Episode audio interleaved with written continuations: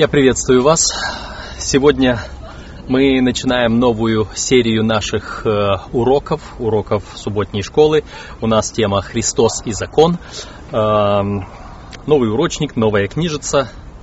Э, давайте мы посмотрим э, на эту тему, которую мы будем разбирать на протяжении целого квартала. Итак, здесь у нас э, 13 уроков. Урок первый, который мы находим сегодня, будет этот закон, законы во дни Христа. Далее Христос и закон Моисеев. Далее Христос и религиозные традиции. Далее Христос и закон в Нагорной проповеди. Христос и суббота. Смерть Христа и закон. Конец закона Христос. Закон Божий и закон Христов. Христос, законы Евангелия, Христос, законы заветы, апостолы и закон, церковь Христа и закон, царство Христа и закон. Вот такие темы нам предлагаются сейчас на этот квартал. Поэтому темы довольно-таки интересные, и потому нам стоит посмотреть, стоит э, внимательно их изучать, потому что, по крайней мере, это одна из тех тем, которые э, спорные для некоторых конфессий, для некоторых деноминаций. Я хотел бы э, посмотреть э, немного на э, вступление, на предисловие ко всем этим э, э, урокам, ко всему кварталу. Здесь есть кое-что, что стоило бы обратить внимание, на что стоило бы обратить внимание, потому что вступление, предисловие, оно настраивает нас на Э, то каким, какой будет э, наша жизнь, э, какой будет наше изучение Священного Писания на протяжении всего квартала. Итак, давайте посмотрим. Я смотрю в урочнике. Закон и любовь.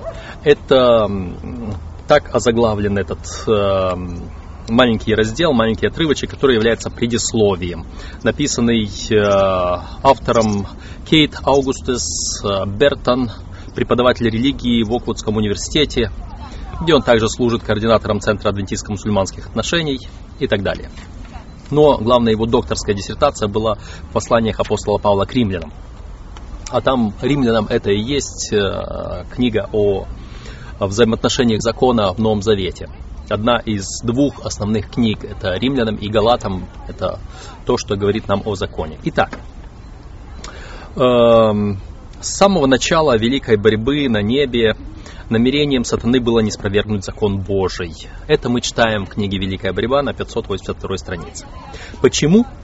Потому что закон, как фундамент Божьего правления, выражает нравственную чистоту Вселенной. И низвержение этого закона означало бы низвержение нравственного порядка творения – мы уже из этого видим, э, автор э, рассматривает именно вопрос нравственности э, вместе с законом как центральную проблему, представленную здесь. Подумайте об этом. Если бы не существовало Бога и никакой жизни, Вселенная была бы аморальной не безнравственной, когда есть плохая мораль, но аморальной, когда морали нет совсем. Поскольку ничто в ней, никакие безжизненные камни, сталкивающиеся друг с другом в безбожной вселенной, не могло бы проявлять нравственные качества. Вот интересно, э, иногда все-таки наш э, язык, э, ну, скажу прямо, не нравится мне вот этот перевод, который здесь использован, вот эти слова э, аморальный или безбожный, они все-таки имеют другое значение в нашем языке. Поэтому, э, если мы будем э, рассматривать эти тексты, стоило бы, наверное, подобрать другие слова все-таки. Вместо аморальный это было бы э, без морали. Это вопрос другой. Без морали, да. Аморальный хотя значение то же самое, то есть э, смысл э, другой получается. Значение этого слова то же самое, но это не полные синонимы. Аморальный все-таки у нас означает, что это просто человек безнравственный. Вот. Но э, безнравственный, безморальный, безморальный уже не имеет того значения слова. Или, допустим, безбожная вселенная. Безбожная э, это не вселенная без Бога Безбожник – это человек, неверующий в Бога. Безбожный э, имеет отношение к такому тоже негативное значение, характеристика человека, что это безбожный какой-то, какой-то не имеющий ничего святого в себе. Вот. То есть э, стоило бы подбирать некоторые слова. Но это не столь существенно, если мы поймем сущность. Итак, однако Бог существует. Существуют также и люди. И мы были созданы как нравственные существа, обладающие способностью любить и быть любимыми. Но для того, чтобы эта любовь эм, существовала, должна существовать и свобода, нравственная свобода. Вот действительно любовь, свобода и закон. Любовь без свободы немыслима. Э, любовь может быть только там, где свобода. Говорят, насильно мил не будешь. Это верно. Эм, поэтому, да, должна существовать свобода. А какая свобода возле закона? А закон и свобода, это совместимо или нет? Кто-то хочет сказать, что э, свобода, если есть закон, это ограничение свободы. Отчасти может быть по крайней мере, Люцифер такое хотел сказать, насколько мы понимаем. Но э, вообще-то, вообще-то, э, свобода в рамках закона существует. Если нет закона, и свободы нету. Почему? Приведу пример. Если я еду на автомобиле по автомагистрали, автомагистраль со своими всеми указательными знаками, в том числе и запрещающими – автомагистраль со всеми своими разметками. Эм, есть э, разметка, разделяющая дорогу по середине, и э, на нашей части, в нашей части мира, в нашей стране по правой полосе едем вперед, по левой полосе едут нам навстречу. В некоторых частях мира наоборот, ну мы сейчас не говорим, хотя э, нас могут слушать и те, у которых наоборот. Англия, например или Индия, если хотите, или ряд других стран, Япония. Эм, суть не в этом. Суть в том, что вот эта дорожная разметка, вот эти дорожные знаки, ограничивающие скорость, запрещающие э, встречное движение, допустим, э, запрещающие повороты в каких-то местах, развороты, они, казалось бы, ограничивают мое движение. Но из-за того, что я знаю, что встречный автомобиль будет идти эм, по своей полосе, я могу по своей ехать довольно-таки с большой скоростью. Я свободен ехать с большой скоростью, потому что я уверен в том, что встречный автомобиль будет соблюдать свои правила движения, и поэтому я не беспокоюсь, я не боюсь, я еду спокойно. Но стоит только убрать вот эти все правила. Стоит только убрать разделительную полосу. Стоит только убрать запрещающие знаки. Я хочу, могу ехать по левой стороне дороги. А встречный? А ему по какой стороне ехать? Вам приходилось э, как-то э, на улице в толпе вот так э, столкнуться вроде бы с другим человеком, и ты делаешь шаг вправо, он делает шаг вправо, ты шаг влево, он шаг влево. И вы не знаете, и вот пока тут пока кто-то один не остановится, а другой не обойдет. Где свобода? Просто потому, что у пешеходов не всегда есть такие строгие правила движения, как у водителей.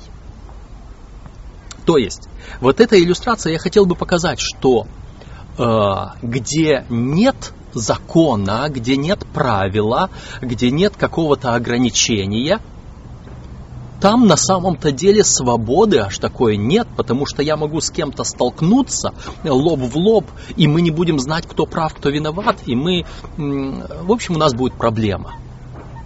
Я не буду свободен. Но когда я знаю, что вот это моя полоса, что я вот по вот этой полосе двигаюсь, то какие проблемы?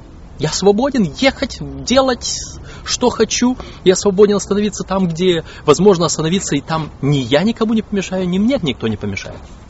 И так далее. И этот принцип можно применить к, к самым разным обстоятельствам. Итак, вот мы и говорим, закон и свобода, они должны дополнять друг друга. Закон без свободы невозможен, Э, закон дает мне свободу действий. Свобода без закона тем более невозможна, потому что я не знаю, с кем я столкнусь и что я буду делать, если нет закона. О том, что любовь без свободы невозможна, я думаю, что это мы знаем. А любовь без закона возможна? Интересный вопрос. Э, мы, наверное, коснемся его как-нибудь позже. Сейчас пойдем дальше. А нравственность подразумевает способность выбирать между правильным и неправильным, между добром и злом. Поэтому единственная возможность для Вселенной быть нравственной – это использовать потенциал к добру или к злу. К правильному или неправильному э, заключается это в наличии закона, определяющего правильное и неправильное. И, конечно же, у Вселенной есть такой закон. Ну вот, любовь. Э, знаете, как часто бывает? Я говорю своей супруге, я тебя люблю. Она говорит, улыбается и говорит, ты бы э, показал мне, что ты любишь меня. А как я покажу ей, что я люблю ее? Особенно, когда мне хочется одного, а ей хочется другого. И мы уже здесь говорим о том, что любовь должна выразиться вот в этом. Иначе я свою любовь буду оценивать, расценивать, э, рассматривать со своей точки зрения, со своей колокольни. А она не будет удовлетворена, а мне будет казаться, я же ее люблю. Она будет говорить, «Э, эм, я не вижу твоей любви. Почему? Мы разговариваем на разных языках любви. Я думаю, что э, язык любви это говорить красивые слова, она думает, что язык любви это помогать. Я ей не помогаю, понимаешь? Значит, я ее не люблю. Ну, во всем этом мы можем увидеть какие-то принципы, какие-то правила поведения, действия. А это и есть законы. Итак, что же скажем, неужели от закона грех? Никак, но я не иначе узнал грех, как посредством закона. Ибо я не понимал бы и пожелания, если бы закон не говорил «не пожелай». Апостол Павел говорит это в Римлянам 7.7. Эм, итак, от закона грех? Нет, закон грех не производит. Но закон определяет, что есть грех. И без закона невозможно знать, что это грех. Невозможно знать, что это плохо. Если бы э, я что-то делал, я говорю, ну, я тебя люблю, вот поэтому я тебе такое делаю. А мне говорят, если бы ты любил, ты бы этого не делал. Откуда я знаю? Кто определил, а кто сказал? То есть должен быть какой-то принцип, какое-то правило, какой-то закон. Принцип это и есть заповедь, если перевести на русский язык. Итак, эм, Допустим, грешно ли иметь рыжие волосы? Нет. Почему? Потому что закон Божий не запрещает рыжие волосы. Если бы этот запрет существовал, как существует запрет алчности, не пожелай, тогда было бы грешно иметь рыжие волосы. Но иметь рыжие волосы не грех. Вот такую иллюстрацию э, автор нашего урока предлагает нам. То есть, это хорошо или это плохо? Э, одна история существует о том, что в каком-то э, племени э, предательство это было нечто такое положительное, нечто геройское. И христианину было сложно рассказывать об Иисусе и об Иуде, потому что Иисус оказался для этого народа посредственной личностью. Он никого не предал. А вот Иуда, он предатель. Понимаешь ли, это же надо и вот как таким людям объяснить? Тот человек узнал о других принципах, которые были у этого народа, и использовал их для того, чтобы так или иначе объяснить Евангелие. Я это к тому вспоминаю, чтобы показать, видите, то, что нам кажется, что это естественно, очевидно, ну как, э, вот это, это плохо, а вот это хорошо. Но для другой культуры это может быть наоборот. Поэтому Э, мы говорим о наличии законов, правил, принципов, утвержденных. И нарушение этих принципов и правил называется грехом. Мы говорим о принципах и правилах у народов, мы говорим о принципах и правилах у э, Господа в Священном Писании. Эм, итак, эм, нравственность без закона также невозможна, как невозможна мысль без разума. Интересный вопрос. Нравственность без закона также невозможна, как невозможна мысль без разума. Интересно. Наша Вселенная нравственна, потому что Бог создал свободных существ, ответственных перед Его законом. Свобода всегда подразумевает ответственность. И вот это интересная и важная мысль. Свобода всегда подразумевает ответственность.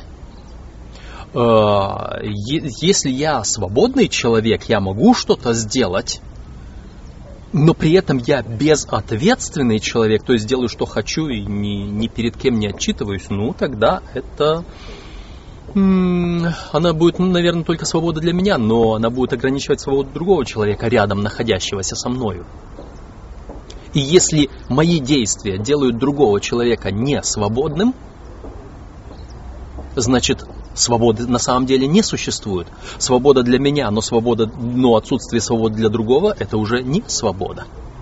То есть э, вот, вот эта взаимоответственность, вот эти взаимоотношения в обществе, они-то как раз и строятся на принципах правила, закона, который определяет, что не только я должен быть свободен, но и тот, который возле меня также. Итак, если бы не было закона, запрещающего алчность, то не было бы и греха алчности. Если нет закона, запрещающего иметь рыжие волосы, то нет и греха в этом. Независимо от того, сколько рыжеволосых, алчных существ населяет Вселенную. То есть, если я скажу, что отнять у другого кусок хлеба это Хорошо? Вон, животные многие отнимают друг у друга, убирают и убегают, и все. Хорошо, для них может быть хорошо, а для людей это нет. Поэтому Бог создал людей со способностью любить. Но любовь не может существовать без свободы, без нравственной свободы. А нравственная свобода не может существовать без закона, нравственного закона. Любовь зиждется на свободе, а свобода на законе. Следовательно, сутью Божьего правления, основой этого правления, правления любви, должен быть Божий закон. Вот такая взаимосвязь, вот такое взаимоотношение одно с другим. Любовь, свобода, закон. Вот почему Эллен Уайт писала желание сатаны не свергнуть закон Божий. Нападки на закон – это нападки не только на характер Христа, но и на нравственный порядок самого творения. Итак, вот здесь стоило бы сказать, поскольку Бог устанавливает законы, Бог этими законами не порабощает человека, а только информирует о последствиях. Бог дает свободу. Он проинформировал о последствиях, а ты выбирай. Жизнь и смерть предложил я тебе. Благословение и проклятие. Избери жизнь, чтобы жил ты и потомство твое. Сатана, в свою очередь, насильно заставляет, он порабощает. Зло всегда насильно, а добро всегда предлагается. Итак, здесь хотелось бы из всего этого вывести э, таких три основных принципа. Три основных принципа, которые имеют отношение к закону вообще. Первое. Закон должен быть известен – закон э, должен быть известен. Да? Бывают случаи, когда мы не знаем закона. Но когда закон нам неизвестен, то для людей э, люди все равно говорят, незнание не освобождает от наказания. Я могу э, оказаться в, на в каком-то месте, могу сделать что-то, что не подобает делать в этом месте, но я не знаю. Я сегодня, допустим, прочитал э, информацию о том, что в Австрии Э, автомобильные видеорегистраторы запрещены. Если у тебя увидят в автомобиле э, видеорегистратор, отнимают этот регистратор и еще штрафуют на 10 тысяч евро. Э, хороший штраф, да? Но вопрос в том, откуда я буду знать, вот, предположим, я еду на своем автомобиле через страну из одной страны в другую, и у меня стоит видеорегистратор в автомобиле нежданно, негаданно я въезжаю в Австрию, никто меня не предупредил, меня останавливают и штрафуют. Я могу говорить что угодно, мне скажут, вот он закон. Знаешь, не знаешь, незнание не освобождает от наказания. В то же самое время Бог поступает по-другому. Почему? Потому что Он может видеть сердце человека. И для Бога уже незнание не является чем-то таким, э, что можно его обмануть, если он от него не скроешь. Я от человека могу скрыть. Я могу... Один раз меня остановили. Я говорю, извините, я не знал, нигде не было указателя. Я въехал в страну, там не было э, нигде показано, что вот видеорегистратор запрещен, сними, спрячь и удали. Меня простили, ну ладно. А я его не снял, поставил, повесил обратно. Через некоторое время опять меня останавливают. Я опять повторяю свою сказку. Извините, не знал, не видел. И так я могу обманывать многих людей. Бога не обманешь. Но в любом случае закон должен быть известен. Этот принцип, который я должен соблюдать. Как э, апостол Павел здесь сказал, э, я не иначе узнал грех, как посредством закона, ибо я не понимал бы и пожелания, если бы закон не говорил не пожелай. Второй принцип. Закон действует. Вы знаете, есть законы, которые не действуют. Есть те законы, которые прописаны, существуют, но на них никто не обращает внимания. И э, исполняя его, не исполняя, это никого не интересует. Эти законы написаны не знаю для чего. Во многих местах, во многих странах существуют вот такие законы. Ненужные, абсолютно ненужные. Может быть, когда-то они для чего-то предназначались, а потом э, эта ситуация уже не нужна, и все. Допустим, э, может быть, скажем, такое, э, э, хотя это может случиться, ну, допустим, такая мысль. На центральной площади города, пожалуйста, не привязывайте лошадь. А сейчас лошади то. На центральной площади города. Где увидишь? Э, разве что на каком-то спецпараде или какие-то цирковые или еще что-нибудь. Э, вот. То есть эм, такую, наоборот, на центральную площадь приведут, и все нормально. Э, закон мог быть когда-то, его не отменили, не убрали, и вот. То есть закон должен быть действующий. Э, если закон не действует, если кто-то считает этот закон мелочным, Э, может быть, пренебрегают этим законом, не привлекают человека к ответственности, ну, думают, ну, подумаешь, за этот закон, за вот это нарушение штраф 5 копеек. Да, я лучше отдам этих 5 копеек и пройду себе спокойно и буду делать, что хочу. То есть он либо, если закон не действует, то он расхолаживает и он приучает к нарушению закона, к э, беззаконию. Следующий принцип, третий принцип. Закон должен быть для всех. Сегодня есть э, некоторые группы людей, которые считают, что закон для них не писан. Ну, есть разные. Э, закон для королей. Честно сказать, удивляет иногда, как это в другой стране могут взять да оштрафовать короля за превышение скорости, принца за превышение скорости. Я читал, что есть такие вещи в некоторых странах, а у нас пойди попробуй какого-нибудь начальничка. Пойди его оштрафуй за то, что он скорость превысил. В последнее время получается, может быть, где-то, но э, закон должен быть одинаков и для королей, и для крутых, и для нищих, и для инвалидов, и для всех. То есть э, нарушение есть нарушение. И неважно, кто ты. Закон говорит, должно быть. Итак, закон должен быть известен, закон должен действовать, и закон должен быть для всех. Вот такое маленькое вступление, введение мы имеем. Теперь, вот наш первый урок сегодня.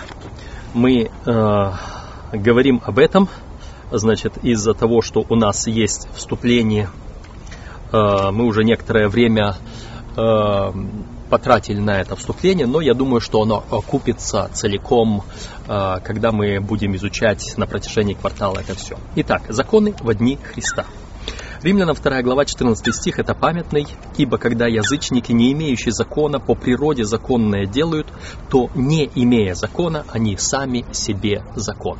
Интересный вопрос, но Значит, эм, апостол Павел говорит, что в данном случае мы понимаем, речь идет о законе Божьем.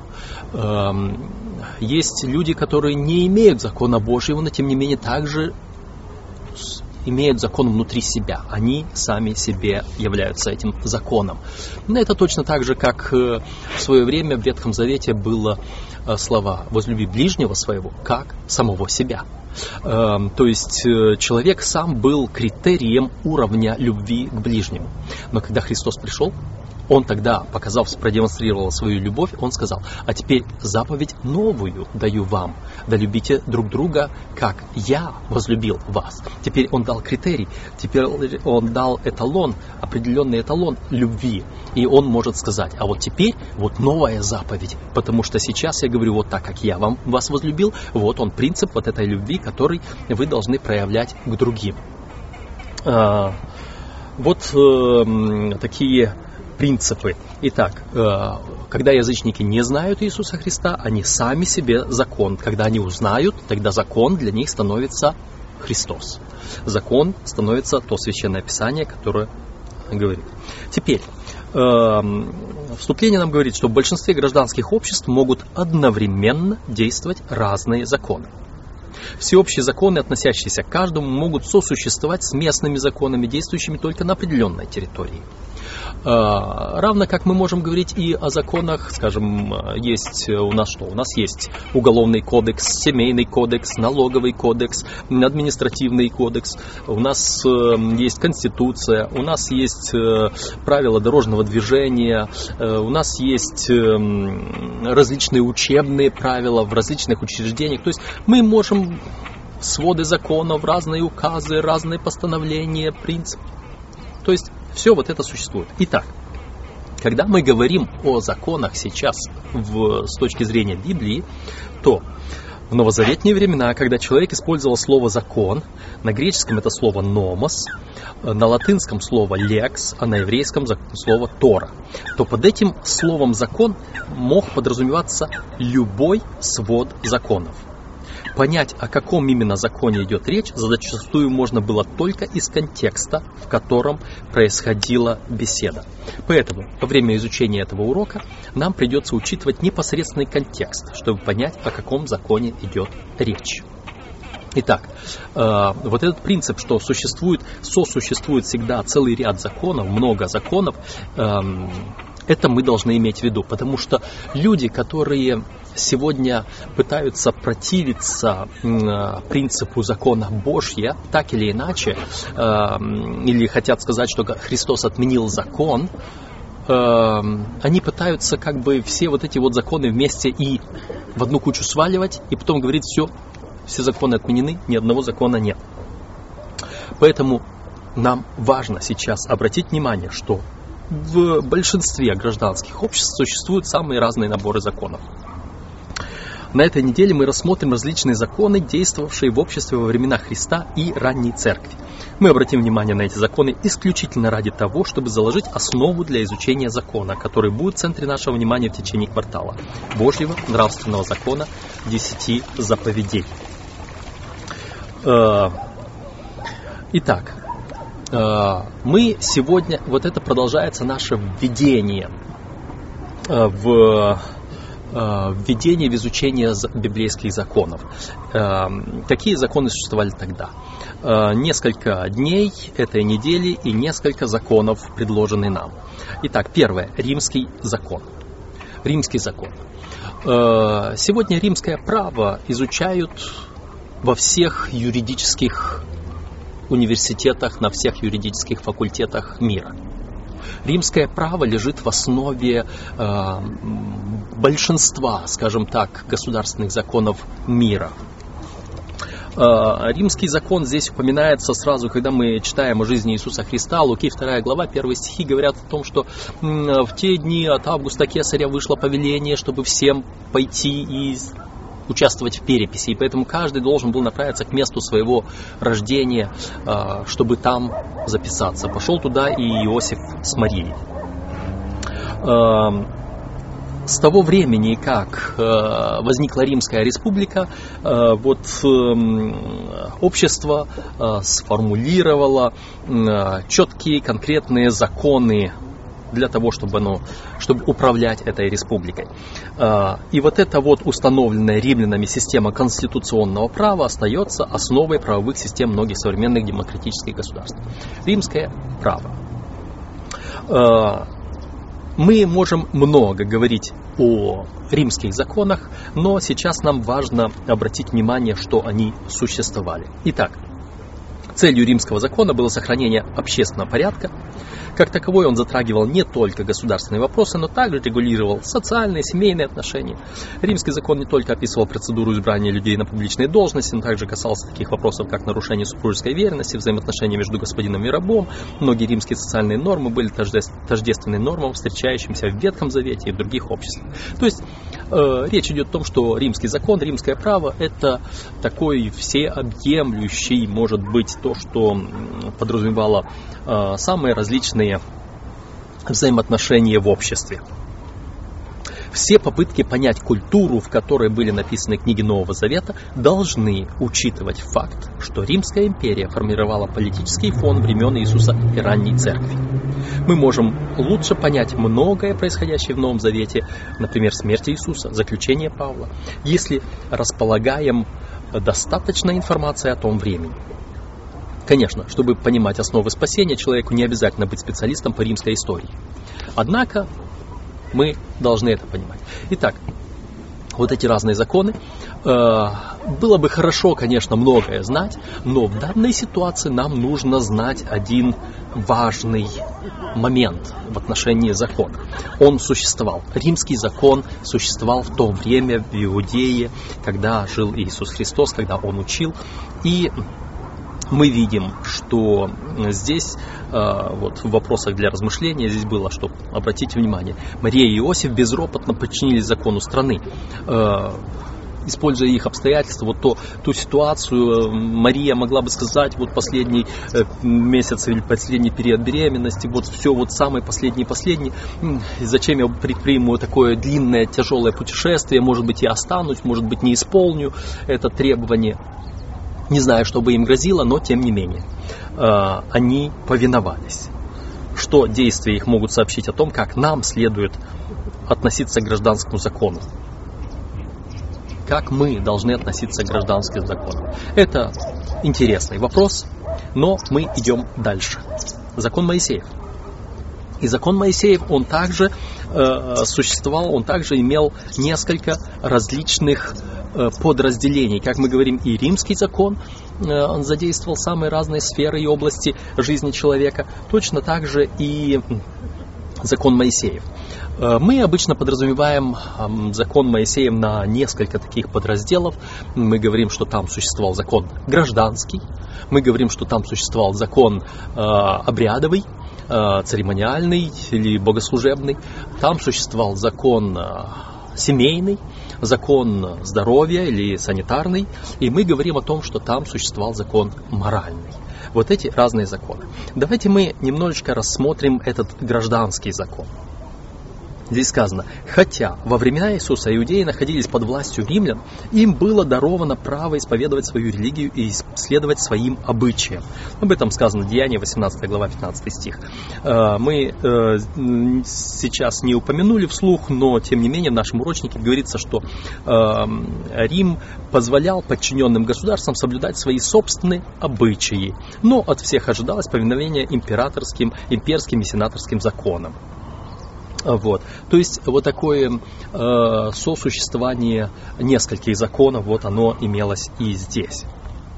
Итак, законодательный орган, который э, содействовал соблюдению иудейского закона, назывался Синедрион иногда упоминаемый как Совет. Иоанна 11 глава, 47 стих. Синедрион состоял из 71 человека, избранных из священников, старейшин, раввинов и возглавлялся первосвященником. Это был своего рода Верховный суд. Итак, иудейский гражданский закон основывался на гражданских кодексах, записанных в Пятикнижии Моисея. Поскольку Моисей написал первые пять книг Библии, этот закон называется Моисеевым. Давая Моисею законы, Бог желал видеть государство, в котором он, Бог, является главой, а народ следует его предписаниям. Э, это то, что называется теократия теократическое или Божье правление, государство с Божьим правлением. Э, гражданский закон Израиля, записанный Моисеем, это тот, который был на тот момент установлен Богом для управления обществом. Э, мы бы его могли сказать также и процессуальный уголовный кодекс того времени и так далее. Э, во времена Иисуса иудеи были подвластны римскому закону, однако римское правительство позволяло им использовать закон Моисея для решения вопросов, касающихся их обычаев. Здесь работа Синедриона была особенно важна. Э, и вот здесь нам важно понять еще один интересный момент. Когда э, иудеи привели Иисуса Христа к Пилату, Пилат говорит им, возьмите и судите его по своему закону. То есть Пилат признал, у вас есть свой закон, судите Иисуса по вашему закону. И мы слышим от них ответ. Нам не дано право никого предавать смерти. Интересно, по гражданским законам, записанным Моисеем, там существовало э, предание смерти э, за различные преступления, за богохульство, за нарушение субботы, за еще там многие-многие вещи. Вот. А здесь они говорят, нам нельзя предавать смерти никого.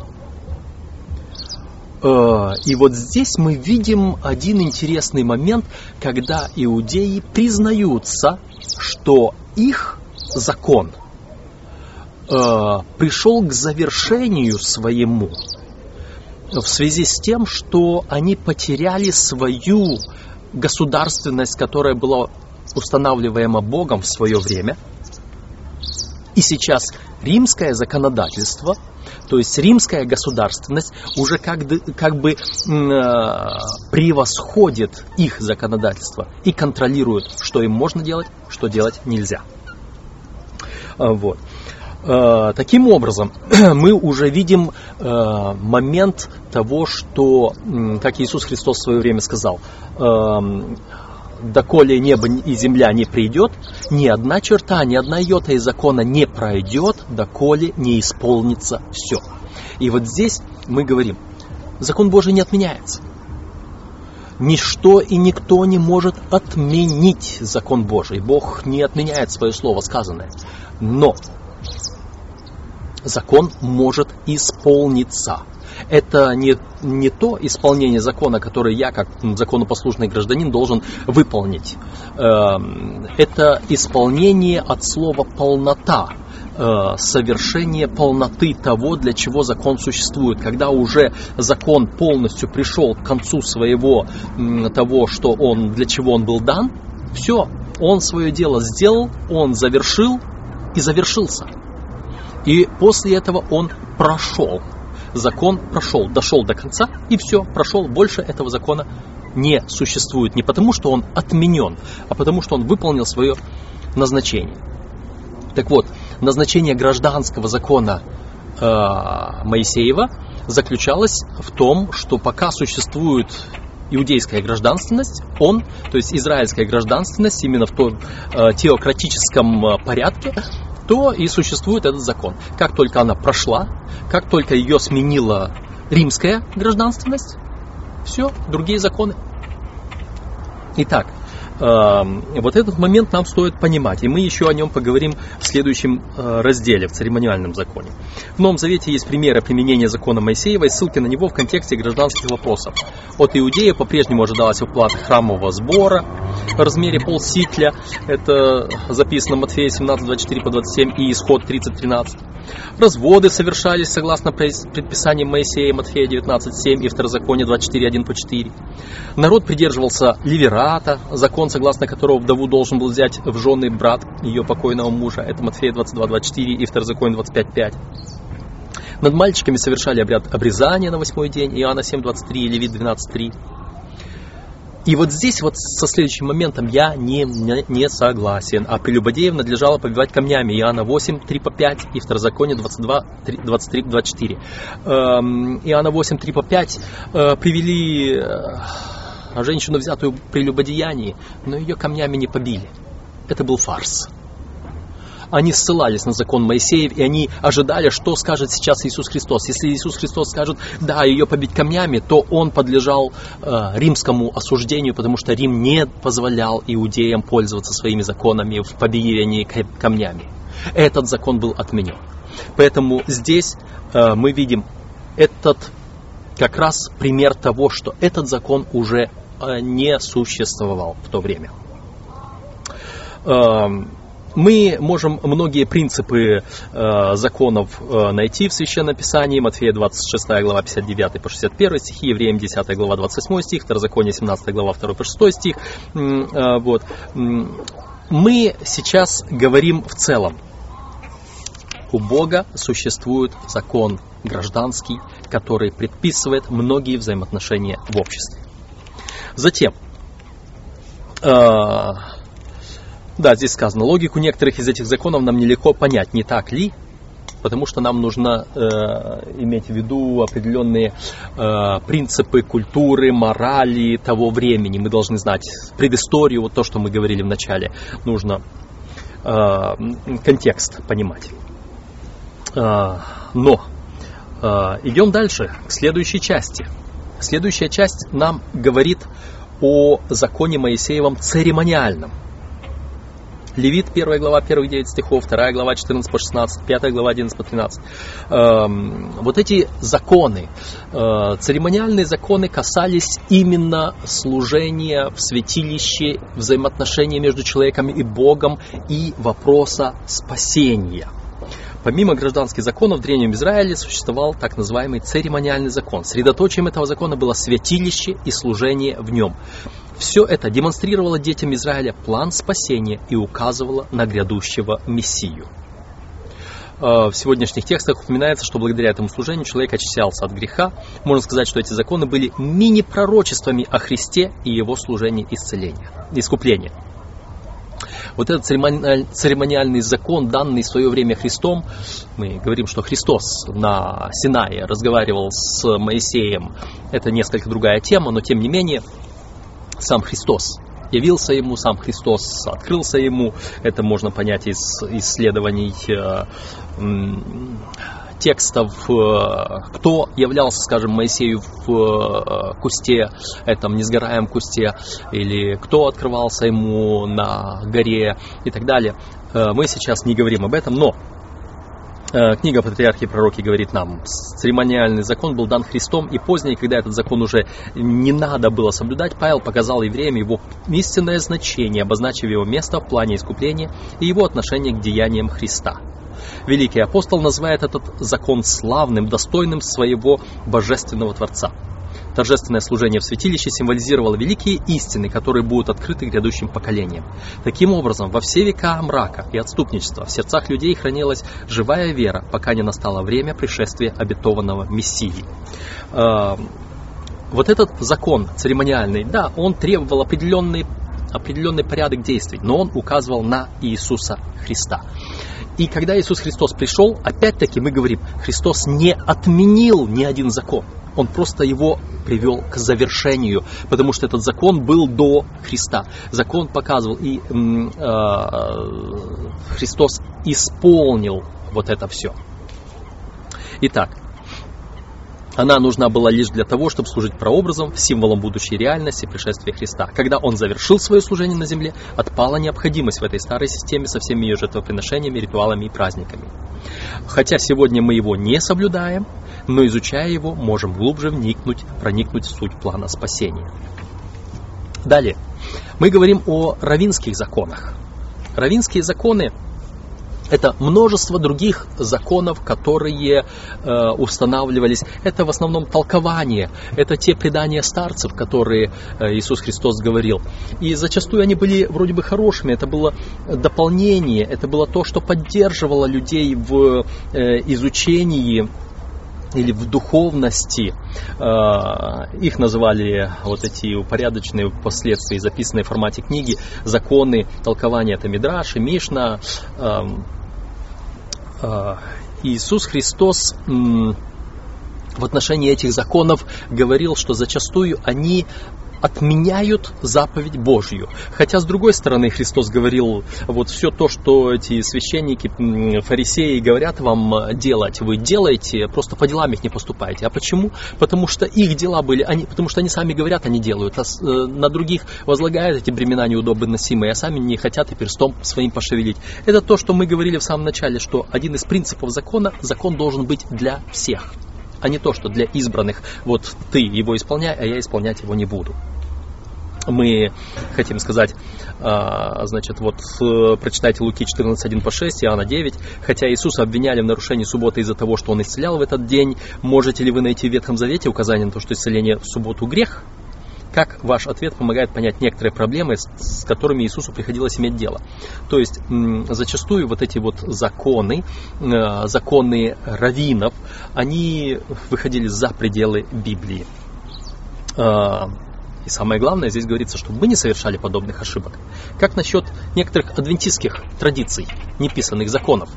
Как насчет того, что, допустим, э, э, у вас не было проблемы вечерю Господню совершаем из одной чаши или из стаканчиков? А где записано? А почему ради этого происходят споры и даже подчас расколы в церкви? У вас этой проблемы не было? А может у вас была проблема э, субботняя школа по классам или один общий класс?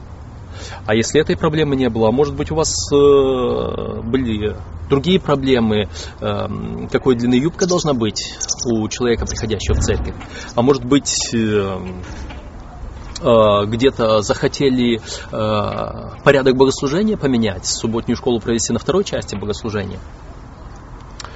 Э, вот, вот такие вопросы они иногда создают проблемы в нашей христианской жизни, когда мы устанавливаем свои собственные законы выше законов Божьих или других написанных законов. Но в любом случае вот эти законы нужны для того, чтобы наш христианский образ жизни э, был чтобы э, христианство стало частью нашей жизни, чтобы наше христианство было не только от субботы до субботы, но и каждый день, эм, чтобы мы э, жили этими принципами, эм, а не чтобы церковь превратилась просто в клуб по интересам. Итак, эм, последняя часть нашего, нашего урока говорит о нравственном законе. Мы рассмотрели римский закон, мы рассмотрели э, два закона Моисеева, мы рассмотрели равинский закон, сейчас говорим о нравственном законе. Нравственный закон – это э, тот закон, который дал Бог сам – это э, та часть священного писания, которая записана перстом Божьим.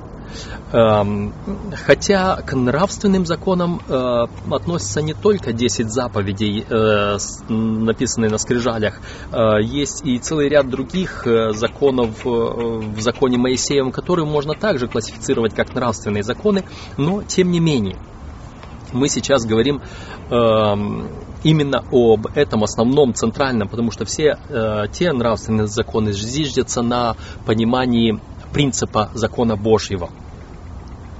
Э, так как э,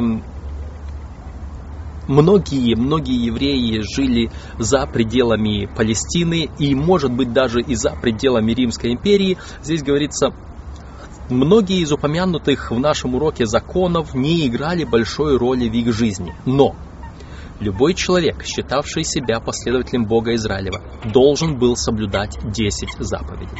Вот этот нравственный закон, он не, э, не ограничивался э, Израилем, не ограничивался э, Римской империей, не ограничивался вообще этнической принадлежностью или еще чем-то. Если человек признавал Бога, которого, живого Бога, которого проповедовал Израиль, то он должен был признать закон Божий, данный этим Богом. повиновение заповедям было не столько подчинением э, Божьей, божественной воле, сколько откликом на любовь Божью. Почему? Потому что 10 заповедей, э, вот это э, основа нравственности, это был, оно названо в Библии не только закон, но и словом завет. Это метафора для описания отношений между Богом и человеком.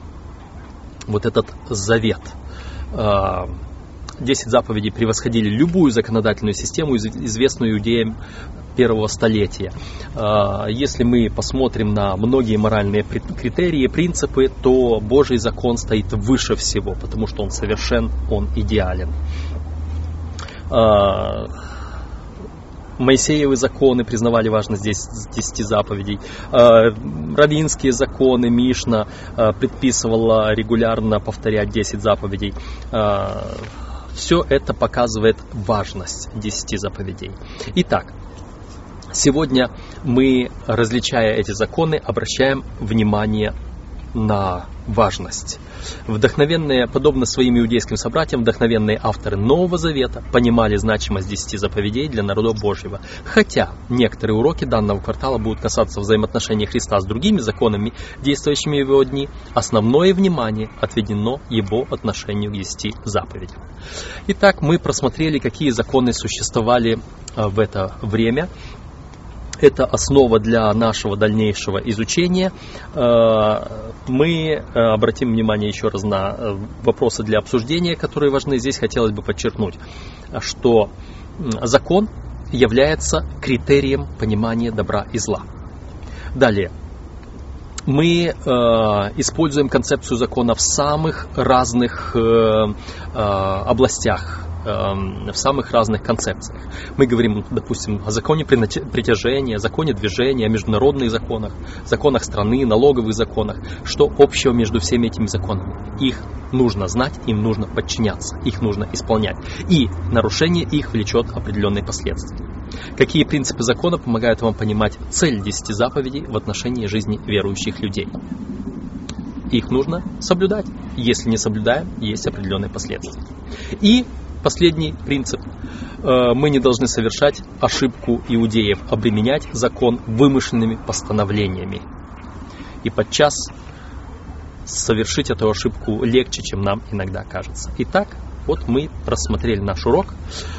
Есть над чем поразмышлять, есть что изучить. Желаю вам, будьте благословенны.